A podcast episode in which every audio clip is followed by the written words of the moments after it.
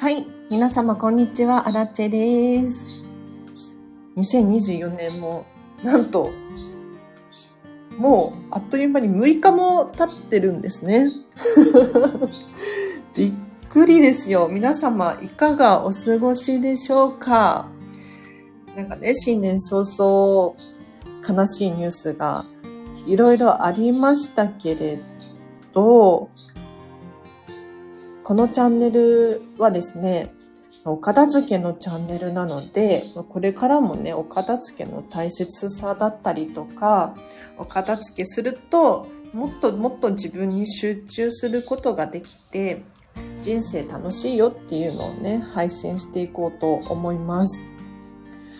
あこのチャンネルはですね、こんまり流片付けコンサルタントである私が、もっと自分らしく生きるためのコツをテーマに配信しているチャンネルでございます。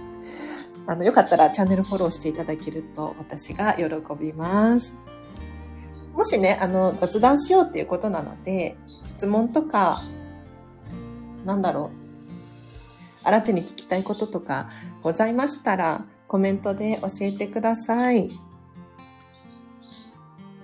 さて、そ、この話をね、したかったんですけれど、やっぱりね、新年早々、これだけなんかちょっと悲しいニュースがあると、片付けをしようって思いません？絶対に片付けした方がいいですよ。もうね、今すぐ終わらせてほしい。というのも、もう片付けって一番の防災対策になると感じてるんですよね。まあ、例えば、物が上から降ってくるとか、何を持って逃げ出せばいいのかだったりとか、お部屋も絶対にスッキリしていた方が逃げやすいし、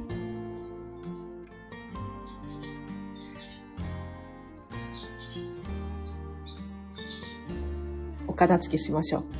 あとね、お片付けがいいことのメリットっていうのは、やはりね、こう、土台がしっかりするって言ったらいいのかな。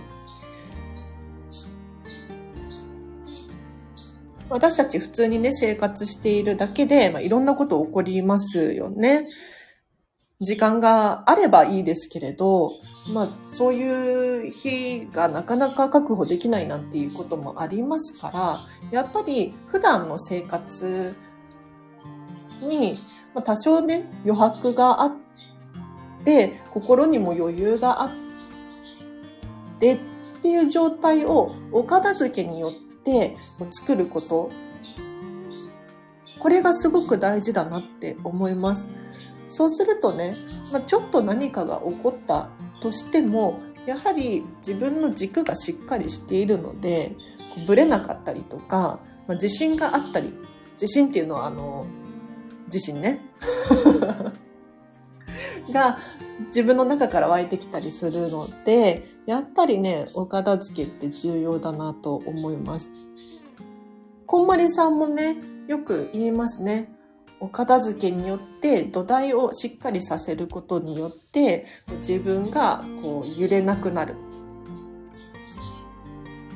本当にそうだなって思いますよ。うん。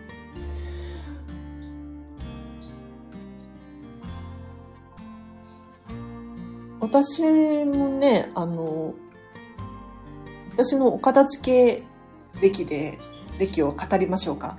久しぶりに。私ね、実はそんなにお片付け困ってなかったタイプなんですよ。あもちろんね、ちょっと実家に住んでた時は、あの今も実家ちょっと片付けなきゃなーなんて思うんですけれど、実家から出た後は、まあ、そんなに困ってなかったんですよ、お片付け。じゃあなんで荒地さん、そんなにお片付けについてね、感動して語ってるのか、気になると思うんですが、私、実家から出て、基本的にシェアハウスばっかりで暮らしてたんですよ。まず最初に、アイルランドっていう国にね、ワーキングホリデーで1年間滞在してたんですけれど、これが私初めて実家から出た経験なんですが、アイルランドっていう国は基本的にみんなシェアハウスなんですよ。もちろんね、あの、家族が多いですとかだと、一軒家で住んでるっていう方もいらっしゃいますが、基本的に、あの、日本と違って、一人暮らし用のアパートみたいなのは存在しないんですね。だから、もう大きなお家、3階建てのお家とかにみんな一部屋ずつ借りてシェアをするっていうのが当たり前だったんですよ。で、私もその生活をしてみて、すごくいいなって感じたんです。何がいいかって言ったら、管理コストが少ないっていうメリットがあるんですよ。ちょっと今ね、アラチェの、アラチェがどうして片付けコンサルタントをしてるのかっていうのを語らせていただいておりますが、あの管理コスト、シェアハウスに住んでると、まあ、お掃除をするだったりとか、家具を買い揃えることが必要ないので、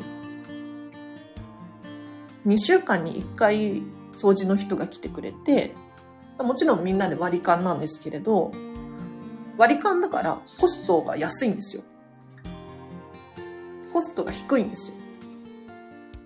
で、それをね、アイルランドで経験してしまったので、なんか日本に帰ってきて、一人暮らしをするって、ちょっと私にとっては、コストが高くて無理だなって感じたんですね。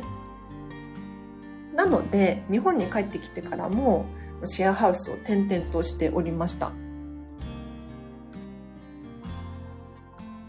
なので、正直ね、お片付けそんなに困ってなかったんです。掃除とか、キッチン周りとかも、あの、管理会社の人がやってくれるからね。じゃあなんでアラチェがこんなにお片付けお片付けって言ってるのかって言ったら、当時ね、本当に人生がつまらなかったんですよ。4、5年前の話ですよ。たったの。本当に会社に行って仕事して帰ってくる。休みの日は、ま友達とどこかおけお出かけしてご飯食べて帰ってくる。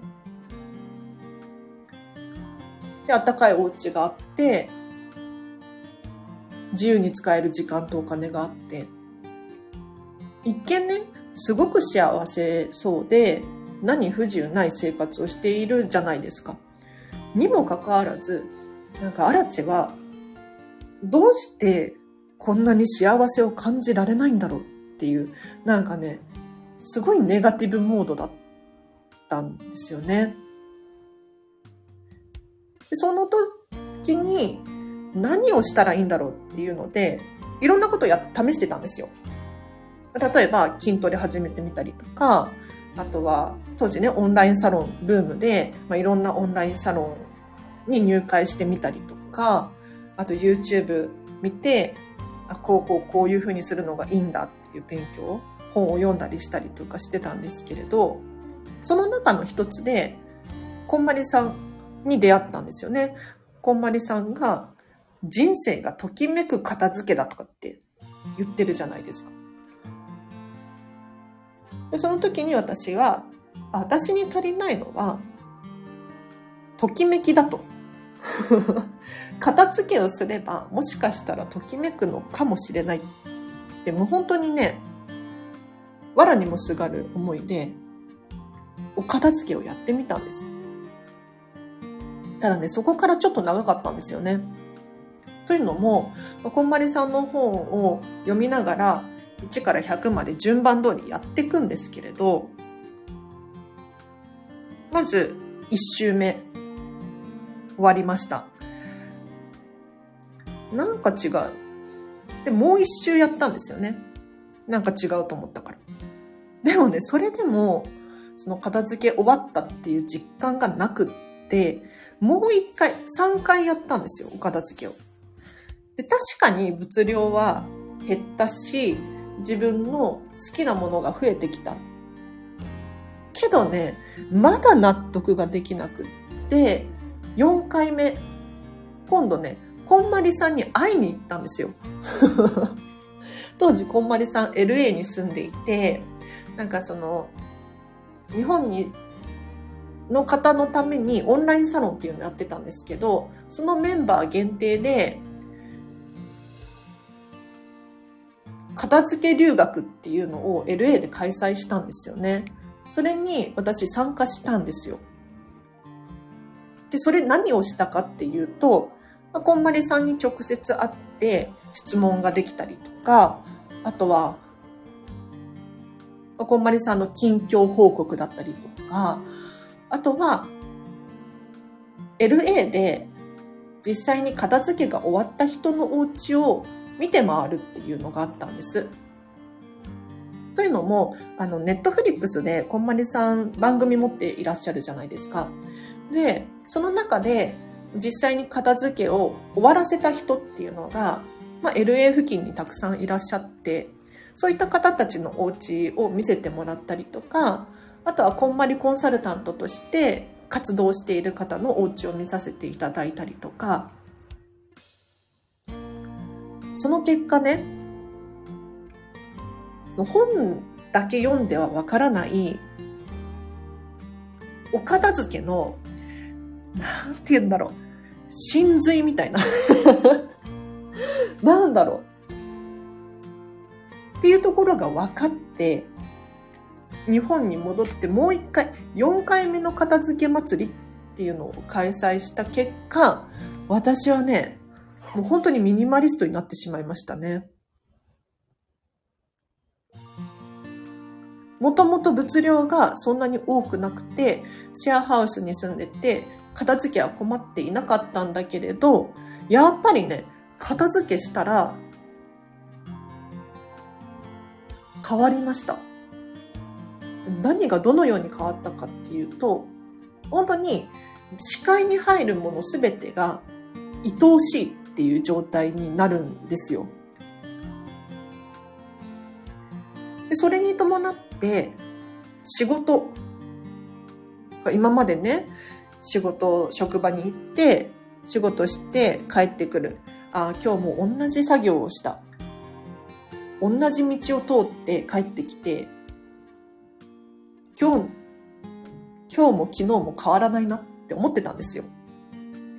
だけどお片付けを終わった後ってなぜか同じ仕事をしているはずなのに、楽しいんですよね。だって、同じ作業って言うけれど、違うじゃない。季節も違えば、一緒に働いてるメンバーも違うし、同じ道を通るって言うけれど、じゃあ、同じお花が咲いてるかって言ったら、そういうわけじゃないんですよ。なんかね、なぜかわかんないけれど、お片付けが終わった後、見える世界が変わったんですよね。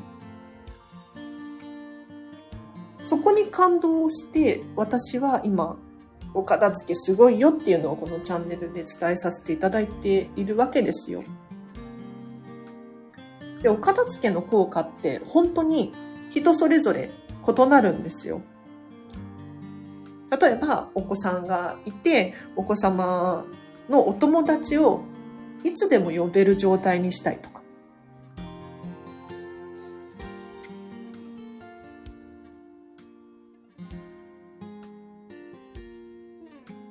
あくまで私、アラチェの場合は、もうときめく人生が送りたい。って思ってお片付けをしたら、本当にそれが叶ったんですよね。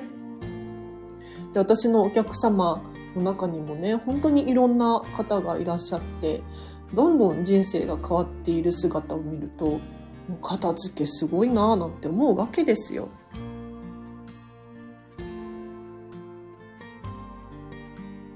なのでね、ぜひ皆さんも、まあ、年明けちゃいましたけれど、やっぱりね、今こそお片付けが必要なんじゃないかなと思います。なのでぜひ、どんどん片付けてほしい。あの、片付けるって、型をつけるっていうことですよ。うん。人生に型をつける。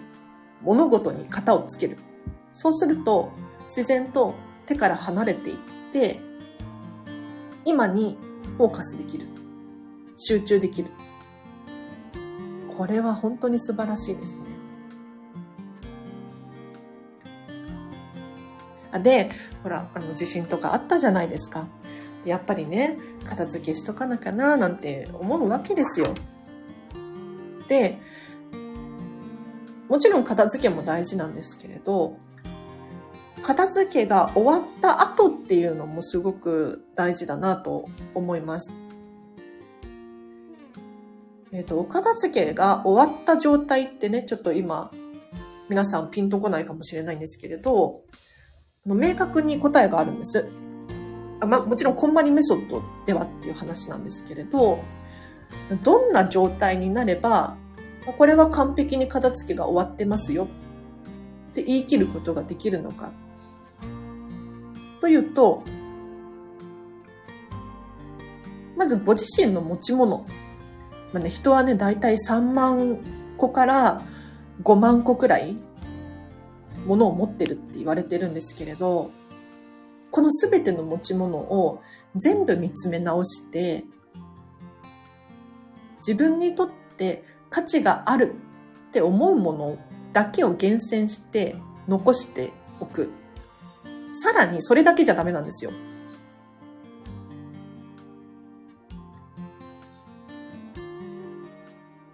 その自分にとってときめくなって私たちは言ってますけれど、価値のあるものたち、残すと決めたら、定位置を与えてあげなきゃいけないんです。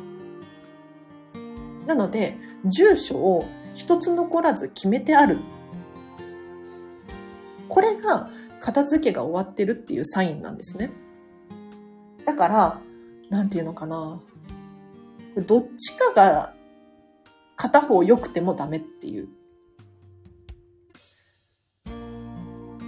例えば、全部持ち物見直して、もうこれ全部可愛いから残しておきたいんですって言いつつも、クローゼットの中溢れちゃってるとか、定位置が決められない。これは、片付け終わってないです。別にクローゼットじゃなくてもいいんですよ。その、他にどこか空いてるスペースを作って、住所を決めてあげなきゃいけないんです。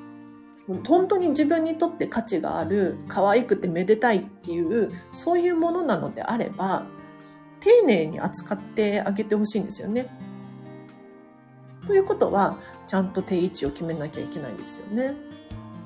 で、逆のパターンもあって、その物は少ない。定位置も決まっている。けれど、ときめくかって言われたらそうじゃない。これもね、やっぱり型がついてない状態っていうのかな。一見、そう、私のね、お客様の中にも、本当に珍しいんですけれど、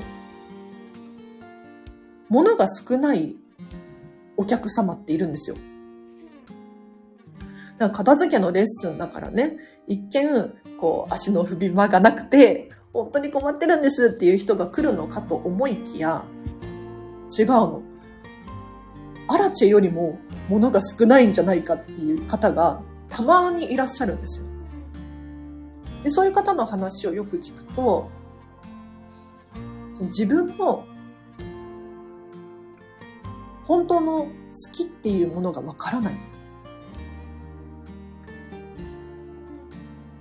なるほどなって思いますよね。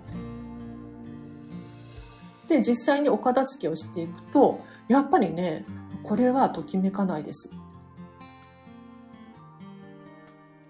物がもともと少ないのに、どんどん手放すんですよ。驚きますよね。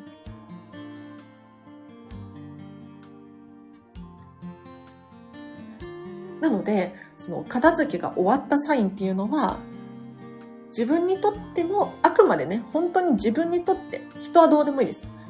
自分にとって価値があるものばかりが揃っているっていうことと、一つ残らず住所が決まっているかどうか。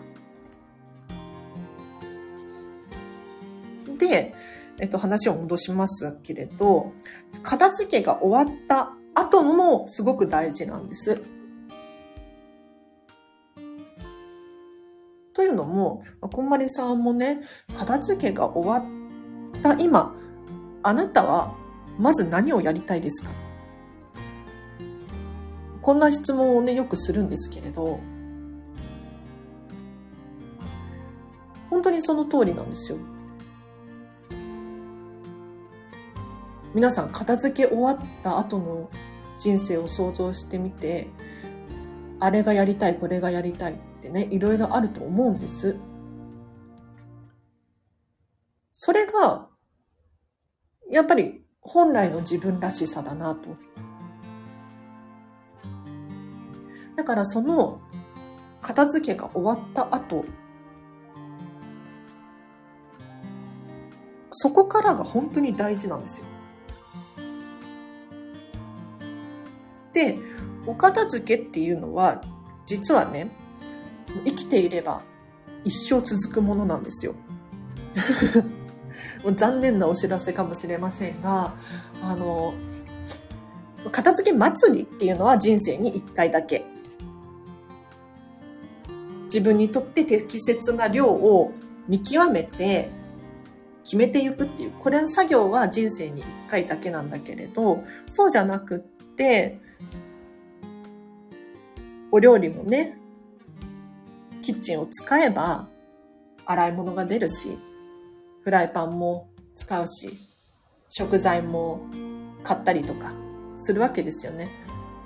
ということは、出したらしまうっていう、この片付けは永遠に続くわけです。ただし、その出したらしまうっていう行為が、いかにスムーズにできるか。さらには、お料理をしててね、もっといいフライパンがあるんじゃないか。もっと可愛い色のフライパンがあるんじゃないかっていう、こういう磨きをかけるっていうのは、もう永遠に続けてほしいんですよ。で、こんまりさんもね、なんか、お気に入りのドレッサーを作り上げるのに10年かかったとかって言ってましたけれど、本当にね、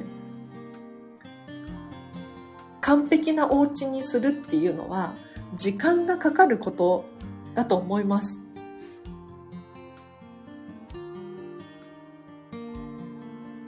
だけれど、なんか、ね、急にガラッと変えたい。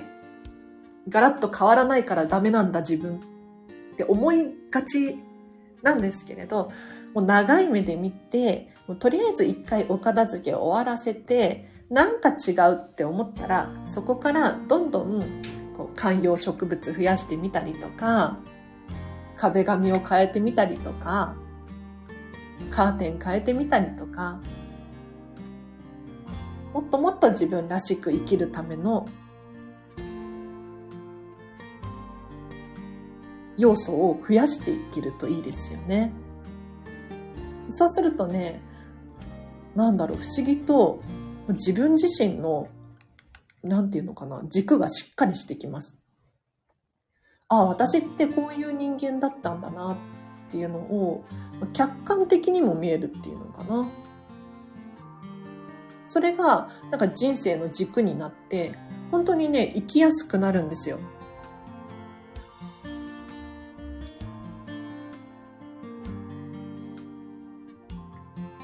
なので、物理的なもの以外の非物理的なもの、これらを選ぶときにも、このお片付けで経験してきた選択力っていうのがすごく使えるんですよね。だか目に見えないものって何かって言ったら、例えば人間関係とか、あとは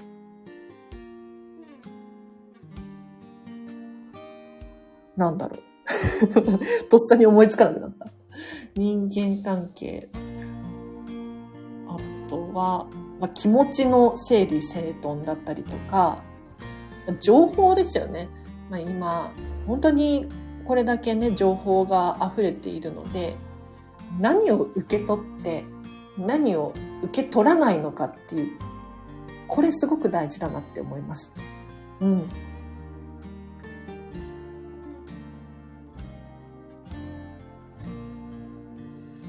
何でもかんでも受け取ってしまうと、本当にね、頭の中パンクしますよ。今時ね、求められている力っていうのは、なんていうのかな。本当に一つだけでいいんです。一つの能力に特化していればそれでいいって私は、私はっていうか、今ね、この時代に必要、求められてる力だなって感じてるんです。だけれど、なんかつい私たちってバランスよくいろんな能力を手に入れようとしちゃうじゃないですか。だから、自分にとって苦手な分野、これも手放すことができなくって、どうにかお料理うまくならないかなとか考えがちなんですけれど、やっぱりね、お料理嫌いな人がいくらお料理頑張っても、あの、お料理好きな人に比べて 圧倒的に差が出ますよね。で、そこでまた凹むんですよ。こんなに頑張ってるのに。そうじゃなくって、やっぱり、得意なものは得意な人に任せて、自分は苦手なんだったらそれを手放すっていうのも選択のうちの一つだよっていうのを本当に知ってもらいたいなと思ってます。私で言うと何が苦手かって言ったらね、こんなに片付け片付け言ってますが、あ、もし皆様、あの、私、勝手に喋ってますけれど、質問などございましたらコメントで教えてください。あの、聞いてくださってありがとうございます。すいません、この新年の忙しい時期にありがとうございます。私ね、何が苦手かって言ったら、あの、多分、お片付け苦手なんですよ。いや、どういうことかって言ったらね、あの、自分でもびっくりするくらい、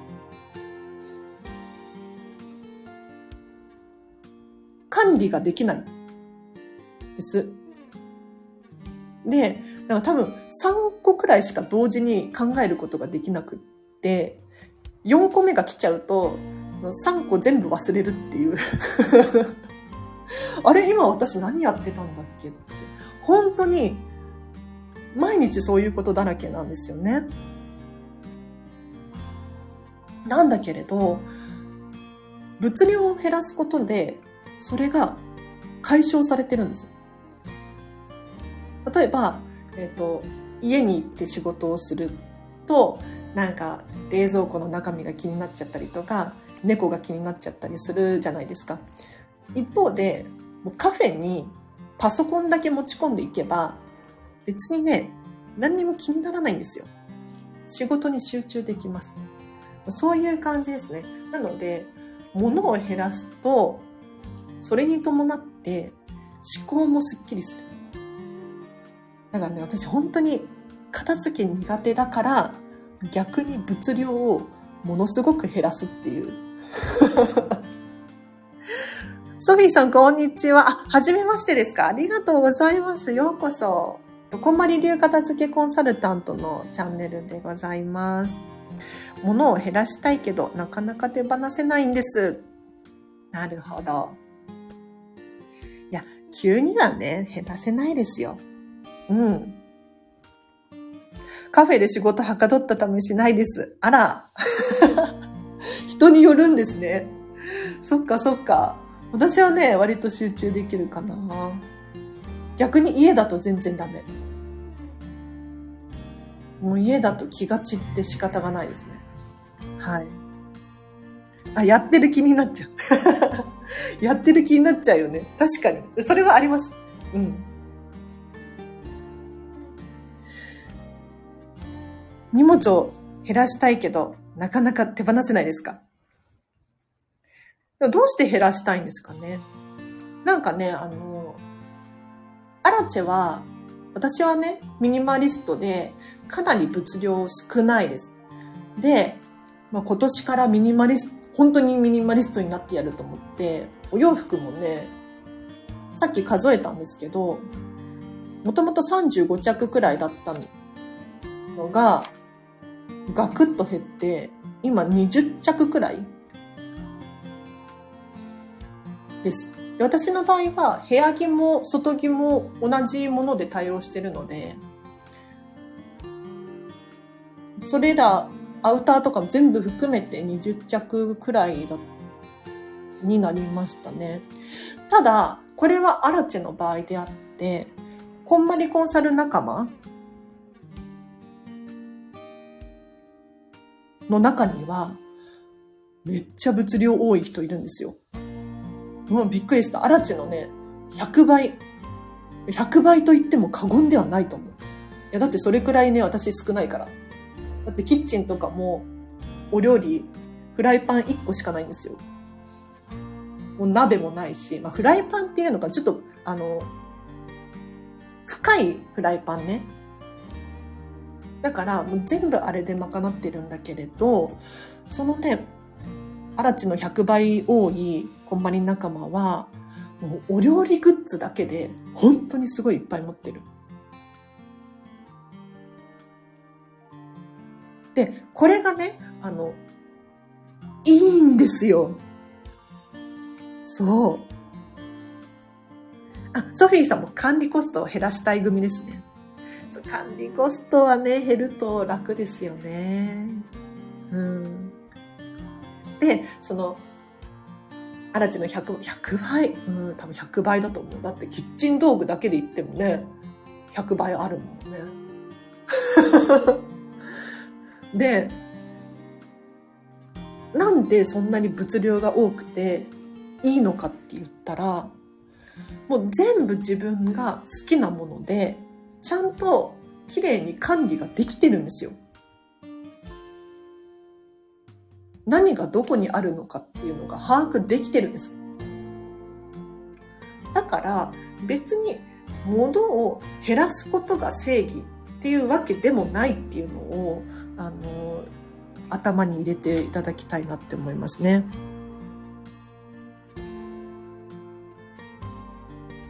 売るものボックスがどでかい箱にあり、どうしたものかと困っています。あ、でもいいですね。ちゃんと、あの、なんかフリマアプリとかですかね。売るものコーナーがあるっていうことですよね。いいんじゃないですか？そう、好きなものは好きでいいんですよ。うん。本当にその通り。なんかね、以前スタイフだったと思うんですけれど、こんな質問があって、何だったかな本を減らしたいんですとにかく溢れちゃってるから、レシピ本だったかな減らしたいんですって言うんです。でもね、なんかよくよく話を聞いてると、そもそもなんでそんなにレシピ本が多いのかって言ったら、やっぱりその方、お料理が好きなんですよ。お料理が好きで、例えばこの人の本が好きとか、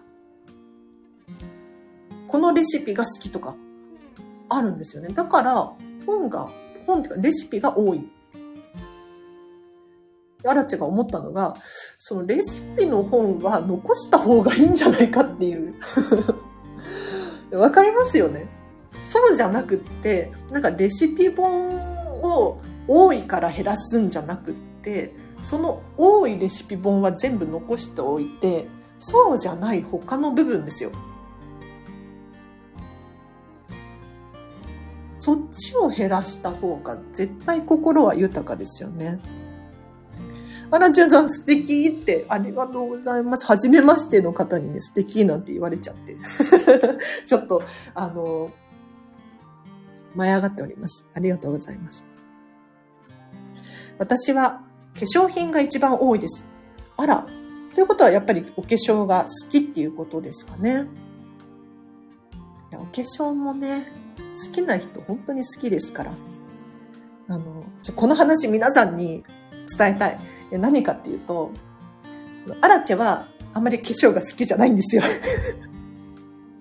もうめんどくさい。もう5分で済ませたいみたいなタイプだから、もう本当に口紅さえ塗ればいいみたいに思ってるんですけど、この間ね、あの、AKB のゆきりん、柏木ゆきちゃんの YouTube を見ていて、その、お化粧動画、あらち興味ないのに、見入っちゃったんですよ。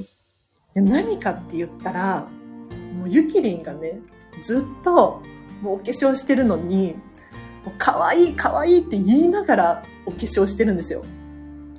で、その可愛いっていうの何が可愛いかって言ったら、なんか私が可愛いとかじゃなくって、もうこの色が可愛いとか。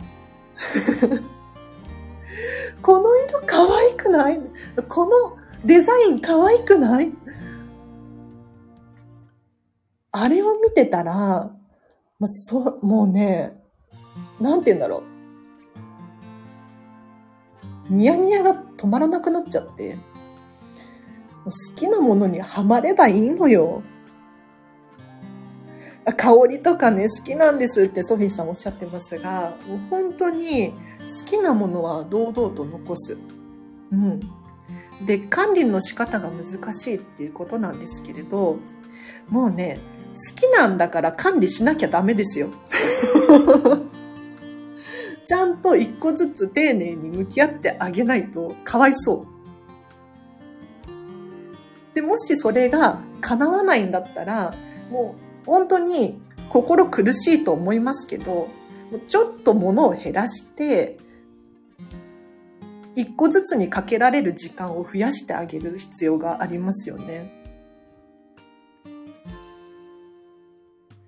まあ、多分ね、お化粧品の中でも、その自分にとってお気に入りランキング1位、2位、3位みたいなのがあると思うんですよ。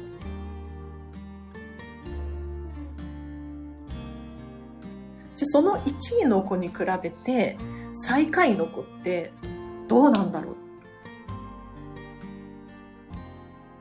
でこのね1位と最下位がもう本当に僅差とかっていう人もいると思うんですよ。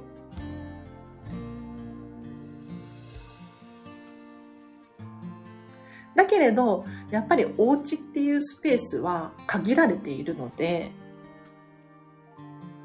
物量がはみ出しちゃうと、それがご自身にとってときめくのかな？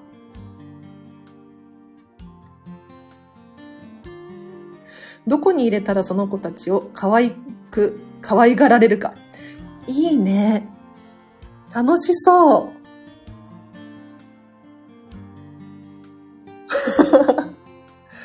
楽しそう。なんかさ、お化粧品とかもさ、綺麗に飾って収納してる人たちいるじゃないですか。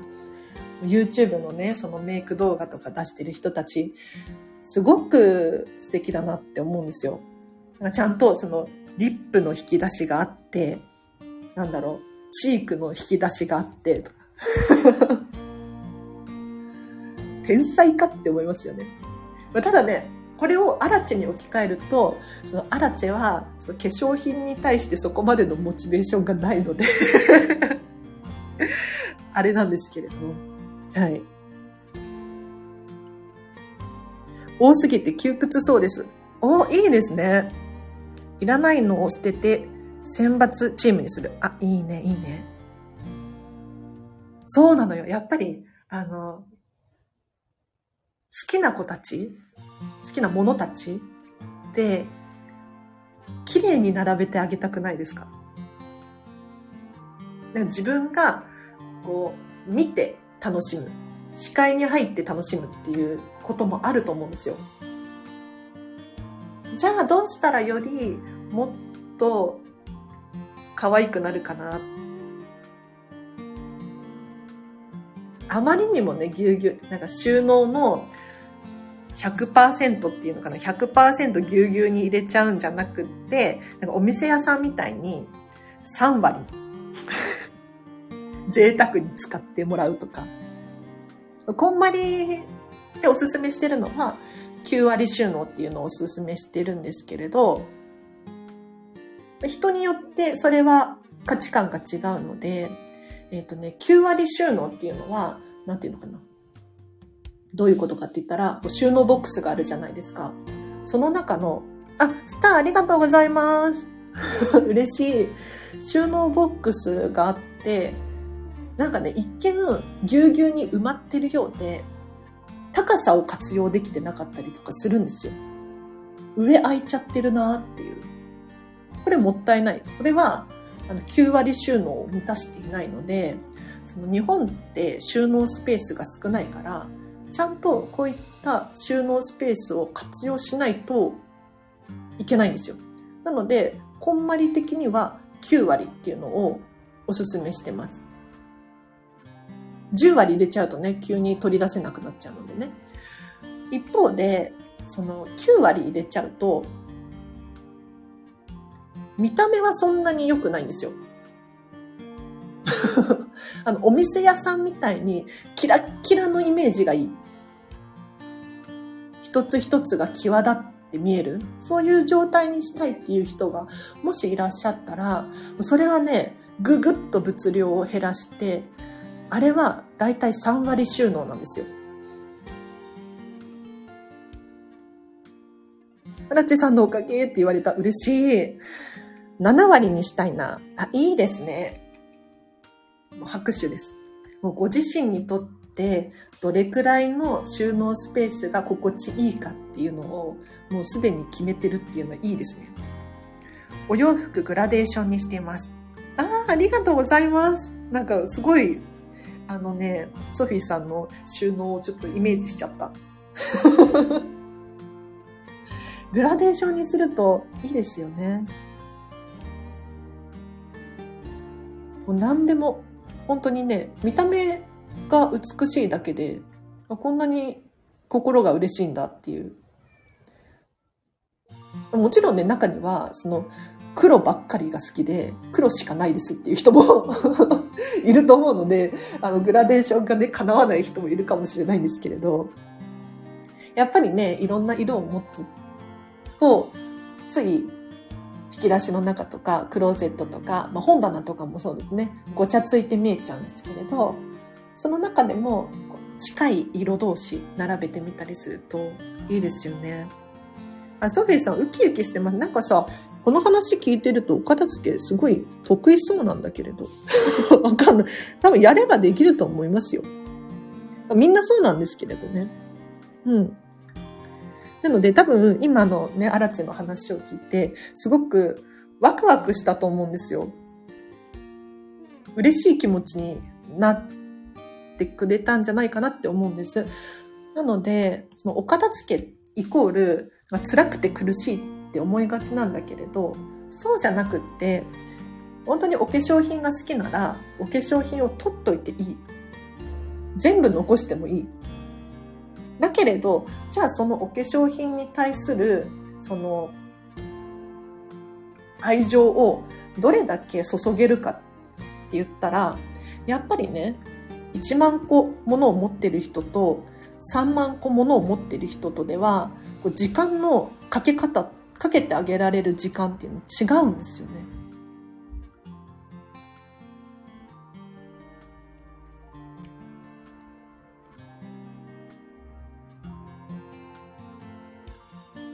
好きなもの以外が難しいです。なるほど。それはね、あの、やっていけばわかりますよ。うん。練習あるのに、練習、経験値がものを言いますから。なんか、間違って捨てちゃったなって思うことが今後出てくると思います。けど、それは間違って捨てたっていう経験があるから、ようやく理解できるんですよね。取っとくことでときめきが損なわれます。おおいい気づき、いい気づき。なので、皆さんもね、ぜひね、本当に好きなものは、もうね、取っといていい。全残しでいきましょう。もうね、考え方変えた方がいいですね。なんか捨てなきゃ減らさなきゃって悲しい気持ちになるじゃないですか。こんまりメソッドは違うんですよ。あの、とにかく残したいものだけ残してください。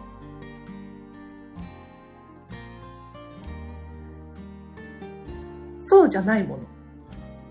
例えば、なんか趣味が違うものをもらっちゃったなとか、あとは、安売りしてたから買ったけど違かったなとか、もしくは10年前は好きだったけど、今は違うなとか、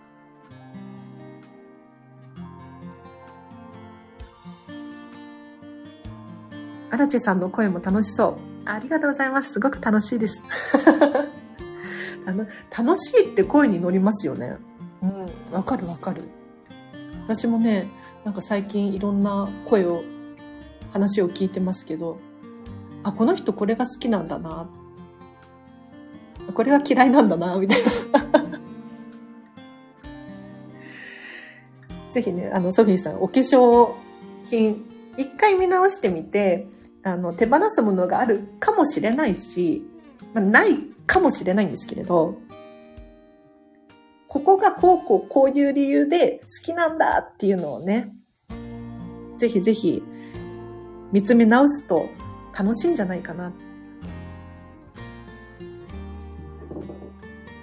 でその楽しさを、えっ、ー、と、味わっていただいて、で、お化粧品が片付け終わったら、ちょっと違うものも片付けてみてほしいなって思います。めちゃくちゃやる気出ました。ありがとうございました。いや、こちらこそありがとうございました。では、もう46分も話してるし、区切りがいいので、この辺りで終わりにしようかな。はい。では、何名か聞いてくださってますけれど、ありがとうございます。このチャンネルね、基本毎日更新しておりますので、チャンネルフォローといいね押していただけるととっても励みになります。あと、このチャンネルへのご質問やリクエスト、お仕事のご依頼などは、コメント、レター、お問い合わせフォームなどがね、貼ってあると思うので、そちらからお気軽にお問い合わせください。あとなんだろう。あと、インスタグラムやってます。えっと、フェムパスさんっていうところでウェブ記事も書いてますので、よかったら、アラチの記事やインスタグラムちょっと覗いてほしいなと思います。では、今日は以上です。皆様、1月6日ですけれど、これから何をしますか？はい。ちょっとでもね、人生にときめきをプラスしていってほしいなと思います。では、皆様今日のこの後もハピネスを選んでお過ごしください。あらちでした。バイバーイ。